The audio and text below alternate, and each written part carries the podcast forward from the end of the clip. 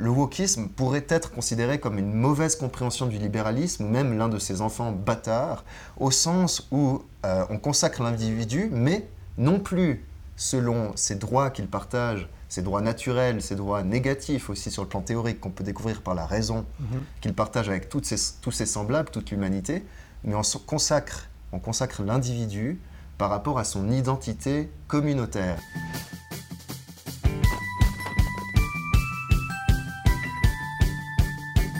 Bienvenue sur la chaîne YouTube de Liberté, le média qui infuse la liberté. Chaque semaine, on vous propose un entretien avec une personnalité qui s'intéresse de près ou de loin à la liberté. Aujourd'hui, on reçoit Jonas Felonier. Bonjour. Bonjour Diego. Vous êtes euh, rédacteur en chef du Regard Libre. Vous êtes journaliste euh, pour le média suisse La Jiffy. Et aujourd'hui, on va explorer ensemble les liens entre euh, wokisme et liberté. Vous vous êtes intéressé à cette thématique. Alors, Jonas Felonier, dans un premier temps, dans un premier temps on parle beaucoup de wokisme. Qu'est-ce que c'est en fait le wokisme? Le wokisme, euh, parlons peut-être de l'origine du mot d'abord, et ensuite on s'intéressera à la chose. Le wokisme vient du mot woke, euh, qui est en fait un, mot de l'argot afro-américain, lui-même issu du mot anglais wake, awake. Awake veut dire euh, éveillé en français. Et donc, euh, c'est un mot qui est utilisé dans le XXe siècle, surtout par la communauté afro-américaine, mais de manière assez sporadique. Et puis, il a été popularisé pardon, par une chanson de RB, un morceau de RB plutôt en 2008, euh, qui s'appelait euh, donc Master, euh, euh, excusez-moi, Master euh, Teacher. Et dans ce morceau, euh, une musicienne noire disait I stake woke. Euh, pourquoi je dis, je spécifie noir Parce qu'elle-même elle l'a dit ensuite. Euh, elle a décrit cette phrase en disant, elle l'a expliqué en disant. euh, il faut savoir, il faut se rappeler d'où l'on vient, et donc euh, mon combat, c'est de poursuivre la lutte de mes ancêtres, mes ancêtres donc euh, euh, africains, euh, et, de là est né tout un mouvement d'éveil à l'égard de toutes les discriminations et les injustices de manière plus générale, surtout quand elles concernent des minorités. Et euh, on l'a vu par exemple avec Black Lives Matter, qui a été un mouvement euh, donc de défense des Afro-Américains, où le mot, pour le coup, a été très très utilisé. Et depuis, alors les détracteurs aussi de ce mouvement l'utilisent beaucoup, mais il faut vraiment rappeler que c'est avant tout une auto-désignation. hein. c'est les woke qui se sont appelés les woke, même si maintenant beaucoup d'entre eux disent que ça n'existe pas. Et donc c'est un mouvement seulement américain, ou bien on peut le retrouver ailleurs? Non, il est né aux États-Unis, mais on le retrouve aussi euh, dans nos contrées, ici chez vous euh, en France, à Paris, euh, en Suisse aussi. On peut citer des exemples concrets, c'est encore plus simple pour, pour- pour le voir. Il suffit d'observer, par exemple, commençons par les États-Unis. On a vu aux États-Unis euh, toute une série de, de censures, de campagnes d'intimidation. On peut citer comme grand premier exemple, ça se passe en 2017 dans l'université d'Evergreen aux États-Unis. Euh, depuis les années 70, 70, euh, donc euh, tous les professeurs, enseignants, étudiants non blancs quittaient le campus de manière traditionnelle chaque année pour exprimer l'importance qu'ont les non blancs dans l'université, le rôle qu'ils jouent. Et ce qui s'est passé en 2017, c'est que les organisateurs ont voulu que ce soit les blancs qui partent. Donc ça leur a été euh, vivement, euh, vivement proposé, euh, pour ne pas dire imposé. Et l'un des professeurs concernés, qui s'appelle Brett Weinstein, qui est d'ailleurs progressiste, il se définit plutôt à gauche, mais il a refusé de partir. Pourquoi? Parce que on avait changé de logiciel, disait-il. Quelque chose nous était imposé. Ce n'était plus un groupe qui décidait de partir de lui-même, c'était un groupe qui disait à un autre qu'il ne devait pas être là. Et ensuite, euh, après avoir donc refusé euh, cette invitation à, à partir, euh, il s'est exposé à toute une série d'intimidations de, la part des étudiants, mais aussi de la hiérarchie euh, universitaire, euh, si bien qu'il y a eu même euh, ensuite des menaces et des actes de violence euh, envers lui, physique et verbale. Sa femme et lui ont simplement décidé de quitter les lieux. Ça, c'est vraiment le premier exemple. On peut en citer d'autres. Au Canada, on a brûlé l'année passée des livres de Tintin et d'Astérix parce qu'ils étaient soi-disant euh, racistes et on les a transformés en engrais pour le- les arbres à côté de l'école. Euh, il y a maintenant des étiquettes qu'on appelle Trigger Warning. Ce sont des étiquettes qu'on trouve au début de certains livres dans les bibliothèques anglo-saxonnes euh, et qui disent attention, le contenu pourra vous choquer. Donc euh, on considère que les lecteurs du 21e siècle ont besoin d'être avertis quand ils lisent typiquement des œuvres anciennes où ils pourront être heurtés dans leur, euh, dans leur identité euh, communautaire. On y reviendra, je pense, après. Mais peut-être citons encore euh, un exemple proche de chez nous, proche de chez moi, en Suisse romande. Une artiste comédienne, Claudinga Barbet, faisait des sketchs pour un grand journal euh, quotidien qui s'appelle Le Temps. Et deux de ces sketchs ont été jugés alors respectivement transphobes et sinophobes. Donc ces sketchs heurtaient, soi-disant, les Chinois et les, personnes trans, alors que, disait-elle, ces, sketchs étaient avant tout là pour se moquer aussi de la transphobie et de la sinophobie euh, alors on peut penser vraiment ce qu'on veut de ces sketchs. Moi-même, je dois dire que j'étais peu familier de, ces vidéos, j'y goûte peu, mais j'ai tout de suite pris sa défense parce qu'elle a été tellement assaillie d'insultes sur les réseaux sociaux qu'elle a tout simplement dû, elle a été amenée d'arrêter sa collaboration pour le temps, même si soutenue par sa rédactrice en chef, il faut aussi le souligner. Donc on voit toute une série d'intimidations au nom de l'éveil aux discriminations. Et, euh, et voilà, pour moi, euh, c'est les méthodes utilisées surtout et toute la philosophie qu'il y a derrière qui peut nous questionner. Et donc cette, croisade musclée, euh, bien plus que musclée, est-ce qu'elle est aussi fondée idéologiquement ou c'est simplement une méthode, comme vous dites, pour lutter contre les discriminations? Non, je pense qu'elle est fondée idéologiquement. Il y a plusieurs intellectuels qui se revendiquent du wokisme, qui ont écrit des choses qui s'y rattachent. On peut penser par exemple à Chantal, Chantal Mouffe qui a écrit euh, des choses qui sont clairement euh, anti-universalistes, anti-occidentales. L'idée, c'est toujours, dans une volonté un peu néo-marxiste, de remplacer le dominé traditionnel qui était l'ouvrier par des nouveaux dominés qui seraient des minorités. Les noirs, les homosexuels, euh, ça peut être aussi justement les trans ou d'autres. Et donc il y a là aussi, bien sûr, tout un capital pour la gauche politique, hein, pour pouvoir euh, avoir des électeurs, on le voit, euh, même en Suisse, euh, les partis socialistes traditionnels ont changé d'électorat, ont changé de public à qui ils s'adressent. On s'adresse plus forcément à, l'ouvrier, aux travailleurs et, même aux syndicats, mais plutôt donc à des communautés qui se définissent par une appartenance minoritaire. On peut aussi citer sur le plan idéologique une opposition euh, alors c'est des mots abstraits selon moi, euh, qui n'ont pas forcément de, réalité euh, substantielle, mais qui sont le système, le patriarcat, la société. Et, quelqu'un me disait l'autre jour qu'il y avait là, et je trouve que cette remarque, c'est une remarque vraiment pertinente, dans, dans, le vocabulaire utilisé euh, par le national-socialisme en Allemagne dans les années 30, il y avait une opposition à la Gesellschaft, au nom de la Gemeinschaft. Donc la, on s'opposait, oui, la société et la communauté. On s'opposait voilà, à la société au nom de la communauté. Et on retrouve cette dialectique, ce lexique actuellement euh, chez ces groupes. Je ne veux pas dire que c'est kiff-kiff, je ne veux pas dire qu'on peut mettre sur le même plan le nazisme et le wokisme, mais j'assume qu'il y a un lien clair un lien lexical, peut-être inconscient, mais on retrouve certaines dialectiques euh, dans ce mouvement.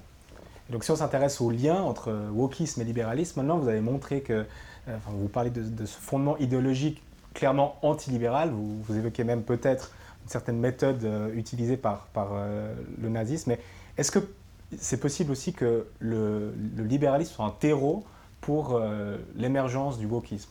Ouais, C'est une très bonne question parce que euh, chez les libéraux, donc euh, on va dire les libéraux de droite, la droite classique européenne, euh, il y a maintenant une posture anti-woke, sans vraiment de remise en question aussi de, nos propres convictions aux uns et aux autres. C'est-à-dire que le libéralisme a consacré l'individu, c'est l'une de ses grandes forces, l'un de ses grands acquis, mais bien sûr il y a toujours le revers de la médaille, et plusieurs auteurs libéraux, dont Tocqueville, avaient déjà euh, au XIXe siècle euh, émis euh, toute cette série de paradoxes de l'individu consacré.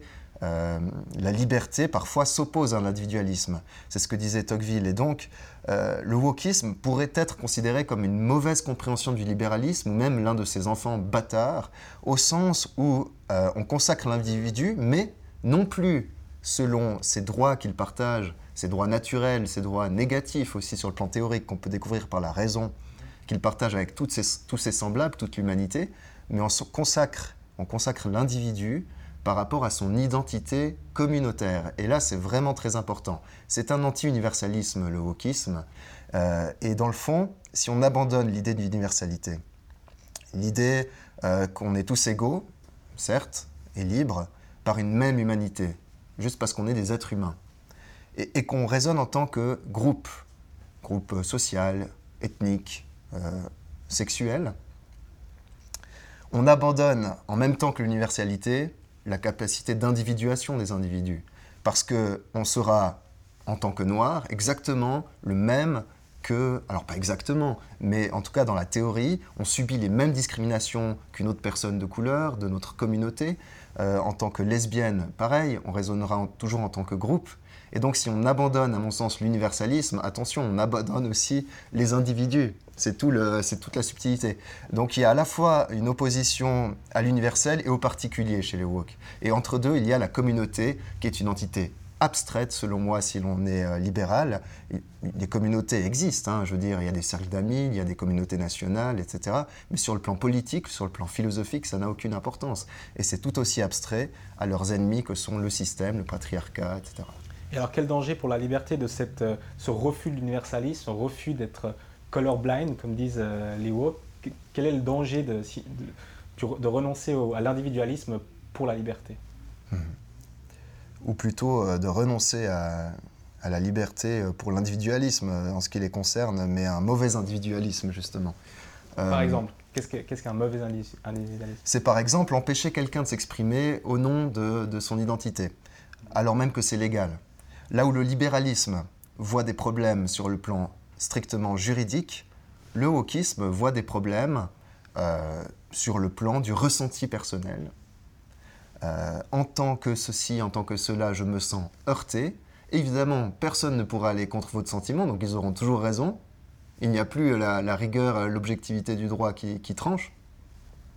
Et on, imposera et on, imposera sa vision et on, interdira, c'est le mot que je cherchais tout simplement, on interdira à autrui de s'exprimer et même de penser librement, euh, ou alors même d'exercer son travail. On le voit vraiment au quotidien, je le vois aussi dans la sphère médiatique.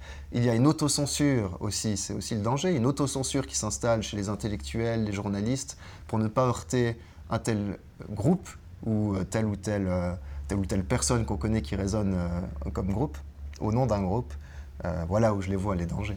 Oui, et selon vous, un, dernier élément caractéristique du wokisme, c'est l'empire de l'émotion, c'est d'ériger l'émotion comme valeur suprême. Est-ce que vous pouvez développer euh, cette idée? Oui. Euh, en effet, on a parlé de l'idéologie euh, du wokisme, mais c'est aussi une, méthode et une attitude. Je pense que ce qu'on voit tout le temps chez ces gens, c'est l'utilisation de sa subjectivité, de ses émotions, et jamais de la raison. On ne peut pas débattre. Et là, vous voyez bien le danger. C'est qu'en débattant, eh on accepte l'opinion de l'autre, on peut avancer, on peut se remettre soi-même en question, on peut ressortir d'un débat en étant toujours convaincu par, euh, par ses idées, mais en les ayant rendues plus nuancées, plus subtiles. Tandis que chez eux, euh, la raison, c'est quelque chose qui pue l'universalisme, le prétendu, euh, les prétendues lumières, le côté occidental de, de l'objectivité, auquel ils ne croient pas du tout, pour eux, euh, c'est une invention, la vérité n'existe pas. Alors il faudrait m'expliquer comment, euh, comment il peut être vrai que la vérité n'existe pas, mais enfin, ça c'est un, vieux débat philosophique. On voit que c'est toute une sorte de postmodernisme brouillon où se mêlent beaucoup, beaucoup de, théories, mais qui ont toutes pour point commun, hein, en fait, soyons clairs, une opposition à l'Occident, une sorte de repentance, de remise en question de, de, de, sa propre civilisation. Donc il y a toute une composante psychologique du mouvement woke euh, à travers cette émotion. Donc est-ce que euh, le militant woke, est-ce qu'il y a une euh, anatomie du militant woke, en fait, d'un point de vue psychologique? Est-ce que vous avez analysé ça? J'ai pas analysé ça, je peux simplement vous dire en effet qu'ils résonnent euh, au nom de leurs émotions et non pas au nom d'arguments rationnels qu'on peut réfuter. Je rappellerai que la science a besoin de la notion de vérité et de raison, pas seulement parce que la science est un savoir, ne serait-ce que par son étymologie, mais aussi parce que toute thèse, pour être scientifique, doit être réfutable. Euh, c'est ce que disait aussi Karl Popper, qui est un, grand auteur libéral. C'est lui qui l'avait énoncé vraiment le plus clairement en premier. Euh, et donc on arrive à une société où la science n'est plus possible. Alors même que les woke raisonnent en termes de science, mais les sciences humaines, typiquement la sociologie ou l'anthropologie, ce genre de choses. Alors quelle posture adopter pour euh, les personnes qui croient encore dans l'universalisme, qui croient encore dans l'individu et qui croient dans ces valeurs libérales? Comment faire? Vous critiquez avant le, la pseudo-supériorité morale d'une certaine droite libérale, quelle serait la, meilleure approche à adopter pour lutter contre ça? De gauche ou de droite, euh, conservateurs, progressistes, beaucoup de, personnes sont en train de se rendre compte, à mon avis, de l'existence du wokisme et de ses dangers, par exemple à l'école ou en lisant les journaux. pour moi, ce qu'il faut réhabiliter, c'est une diversité. C'est un mot que, ce camp qu'on critique actuellement aime bien d'ailleurs, la diversité, mais seulement la diversité ethnique, etc., mais la diversité des points de vue, la diversité des médias. Euh, c'est là où, je, mets le plus de mon énergie au quotidien. La diversité aussi des sujets auxquels on s'intéresse, des intervenants euh, qu'on invite dans ces, dans ces, papiers, dans ces interviews, comme vous, le faites très bien. Euh, là, pour moi, réside le principal remède à exercer pour, pour faire face. Très bien, merci Jonas Feloni. On arrive à la fin de cette première partie d'entretien. On va maintenant parler un peu plus de euh, votre profil de journaliste qui a, euh, journaliste, vous avez moins de 30 ans, vous êtes euh, rédacteur en chef du Regard Libre, vous êtes aussi journaliste dans un, quotidien, dans un média suisse, vous avez aussi travaillé pour des néomédias numériques, donc vous avez une certaine expérience dans le paysage médiatique. donc, quelle est un peu cette expérience de journaliste? Vous avez parlé avant d'autocensure. Est-ce que vous ressentez vraiment dans le paysage médiatique cette autocensure et ce refus de, de critiquer une certaine thématique ou d'avoir des dogmes morts. Oui, je le vois très clairement. On a parlé du wokisme, parlons d'autres sujets. L'énergie nucléaire, auquel vous avez aussi, euh, à laquelle vous avez consacré une, émission, euh, dans certaines rédactions, on ne s'autorise même pas à poser un débat sur le bien fondé ou pas euh, de la poursuite du nucléaire en Suisse ou en France, même du développement selon l'évolution de la technologie et, aussi selon le contexte où là on manque d'énergie, d'électricité, on se demande bien comment on va pouvoir euh, assurer notre approvisionnement euh, énergétique. Dans certaines rédactions, et parfois le mot vient même d'en haut, mais le plus grand danger c'est quand il vient de l'intérieur de soi, on s'interdit certaines, certaines interrogations, certains questionnements. Ou alors on va dire ça va faire le jeu d'eux, alors que si on en traite plus rationnellement que ceux dont on ne veut pas faire le jeu, ce serait peut-être bien aussi. Donc, euh, donc là, je vois vraiment des, choses comme ça. Euh, il y a d'autres euh, cas hein, sur le climat, sur, sur tous les débats de société, mais aussi justement sur des débats plus techniques. il y a un mainstream. Et on ne se demande même plus quel est le bien fondé de ce mainstream. C'est le danger du conformisme, en fait. Conformisme intellectuel. Donc ce conformisme, cette autocensure, c'est la mort du journalisme pour vous ah, Mais c'est la mort même de, toute activité intellectuelle et de notre civilisation. C'est-à-dire que et là encore, je citerai euh, Tocqueville, qui est vraiment un de mes repères, euh, mes repères de pensée. Euh, avec l'avènement de la démocratie, avec l'égalité, qui est à préserver, qui est importante, aussi, aussi bien que la liberté, il ne faut pas perdre de vue que quand on est tous égaux, on peut avoir tendance à se dire, eh ben voilà, finalement, je poursuis mon propre chemin, c'est ce que lui nomme l'individualisme, le repli dans sa bulle, alors que dans une société aristocratique, on était euh, dépendant de quelqu'un de plus haut, et puis en même temps, on avait besoin du concours de celui qui était plus bas que soi, mhm. dans une classe euh, euh, inférieure ou une caste autre. Et au nom de l'égalité, maintenant, bien heureusement, on a tous les mêmes droits, les mêmes conditions de, de, pouvoir, de pouvoir vivre et s'exprimer. Mais attention, nous dit Tocqueville, si on n'a plus en tête la liberté civique et seulement la liberté civile, c'est-à-dire euh, mener sa vie, euh, euh, faire ce qu'on veut, etc., mais sans participer aux affaires de la cité, sans voter, alors qu'en Suisse, par exemple, on a souvent l'occasion de le faire, un peu moins en France, mais enfin, il y a aussi, le droit de vote. alors là, on court un danger, c'est d'être tout simplement pris en otage par une majorité, et même par une minorité, s'il y a une minorité de gens qui votent, ou alors s'il y a une minorité qui justement intimide un média. Euh, ça va pas, c'est une forme de despotisme, un despotisme intellectuel, un despotisme politique. Euh, donc, il faut que chacun participe à son niveau, selon ses, selon ses capacités, selon ses possibilités, au débat, à la vie publique. C'est pour moi euh, un repère. Et comme journaliste, qu'est-ce que ça veut dire de participer à la vie publique? Ça veut dire écrire des articles, aller rencontrer euh, des gens qu'on entend moins, essayer toujours de se remettre en question et de remettre en question aussi euh, euh, ce, qu'on nous présente pour chercher justement la vérité, pour, pour avancer, avancer dans les réflexions de, société. Créer des titres, j'en ai créé un, c'est très stimulant, et tant mieux si d'autres en créent aussi. Je vois là aussi une, une période depuis deux ou trois ans aussi assez favorable, l'éclosion de, de, plateformes, et aussi varier euh, non seulement les sujets, mais le traitement de ces sujets est aussi varié, parce qu'il ne suffit pas d'avoir une pluralité médiatique si tout le monde fait la même chose. euh, il faut pouvoir aussi se distinguer, trouver sa propre voie, user de sa liberté, qui est aussi une imprévisibilité et une capacité d'originalité. J'ai quand même l'impression, vous parliez de, l'importance de la pluralité médiatique, mais j'ai l'impression, si on revient sur nos thématiques du jour, le wokisme, si c'est un journal plutôt de droite, on va être plutôt critique. Si on est un journal plutôt de gauche, on va plutôt être en faveur. Donc finalement, le, citoyen peut se retrouver euh, face à cette diversité. Donc est-ce que c'est au sein d'un journal dont on a besoin d'avoir euh, cette diversité? Citez-moi un seul journal euh, suisse roman de droite, un grand journal, ah, qui serait anti-woke. Ça, c'est la question. Bah, c'est bien le problème. Je suis en Suisse, donc selon moi, il faut, un, il faut la restauration d'un certain équilibre. Donc c'est plutôt une problématique locale, vous avez l'impression, dont on souffre en, Oui, parce que finalement, en France, c'est vrai qu'on a vu l'éclosion de, euh, alors de nouvelles euh, chaînes de télévision très très marquées idéologiquement, CNews par exemple. Au niveau de presse papier, on a quand même deux grands quotidiens qui sont plutôt en désaccord, Le Figaro et Libération, qui sont même euh, assez aussi situés idéologiquement. Donc finalement, le citoyen lecteur s'y retrouve. Mais, mais, il y a quand même de la frustration, il y a quand même une certaine colère. Mais effectivement, c'est au niveau local là que je parle surtout, je parle de ce que je connais.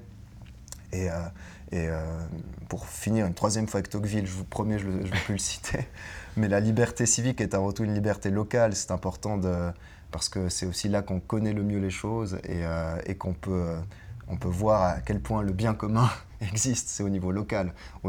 sur les grands niveaux, euh, euh, même national ou euh, européen ou mondial, le, citoyen de base ne voit pas très bien en quoi il serait concerné par ces affaires-là et c'est bien normal. Et donc votre recommandation, alors vous, vous avez, vous avez répondu à cette problématique en lançant votre propre média il y a maintenant près de 10 ans, sauf erreur. Oui. mais qu'est-ce est-ce qu'il y aurait d'autres manières de faire pour essayer de promouvoir cette diversité médiatique Comment est-ce que... Ben, aussi diversité de pensée et ne pas céder justement à des modes intellectuels, j'en appelle aussi à la responsabilité des entreprises. Il y a aussi le wokisme qui est présent maintenant dans certaines entreprises. Et euh, comme l'économie est, et on le sait depuis le 18e, un facteur de pacification, de tolérance, mhm. euh, elle devrait s'en rappeler parfois et ne pas suivre bêtement, c'est ce qu'on appelle maintenant le capitalisme woke, qui est un livre qui vient de sortir là-dessus, suivre euh, les, modes, le prêt à penser, vous voyez, mais simplement, euh, voilà, aussi varier, euh, ses, collaborateurs, leur, laisser leur propre possibilité de s'exprimer et, et, ne pas suivre le, le destin des feuilles mortes qui est d'être à la mode. Peut-être que les entreprises, elles le font parce que ça, rapporte financièrement, mais bon, ça, ce serait une autre question. Euh, merci, Jonas Feloni. On arrive à la fin de cet entretien. Merci à vous. Euh, à la fin de nos entretiens, on aime euh, demander à nos invités de nous citer une œuvre, un livre sur la liberté qui les a particulièrement marqués, qui a marqué leur parcours intellectuel ou, ou, ou personnel. Est-ce que vous-même, vous avez une œuvre à nous citer? Alors je ne vais pas citer Tocqueville, La démocratie en Amérique, parce qu'on l'a tous lu et puis que c'est pour moi un monument. Alors on l'a tous lu, je ne sais pas, mais, euh, on a vu qu'il avait marqué votre raisonnement. Bon, peut-être euh, le, le, penseur israélo-suisse Carlo, euh, Carlo Sprenger, avec le mépris civilisé, où il montre que la tolérance, ce n'est pas tout accepter, c'est accepter ce avec quoi justement on n'est pas d'accord, et, et qu'il y a eu là aussi un basculement, une mauvaise compréhension de ce qu'est le libéralisme des Lumières, qui fait que maintenant la tolérance, ce serait euh, de, respecter euh, des communautés, etc., de ne pas les heurter, alors que c'est tout l'inverse. C'est de, foncer euh, dans la fosse et puis d'avoir la responsabilité de sa liberté. Une lecture aussi utile pour comprendre le phénomène woke. Merci, Jonas Follonier. Merci à vous. Pour ne manquer aucun de nos contenus, abonnez-vous et activez la cloche. Et pour faire infuser la liberté, n'hésitez pas à partager nos contenus.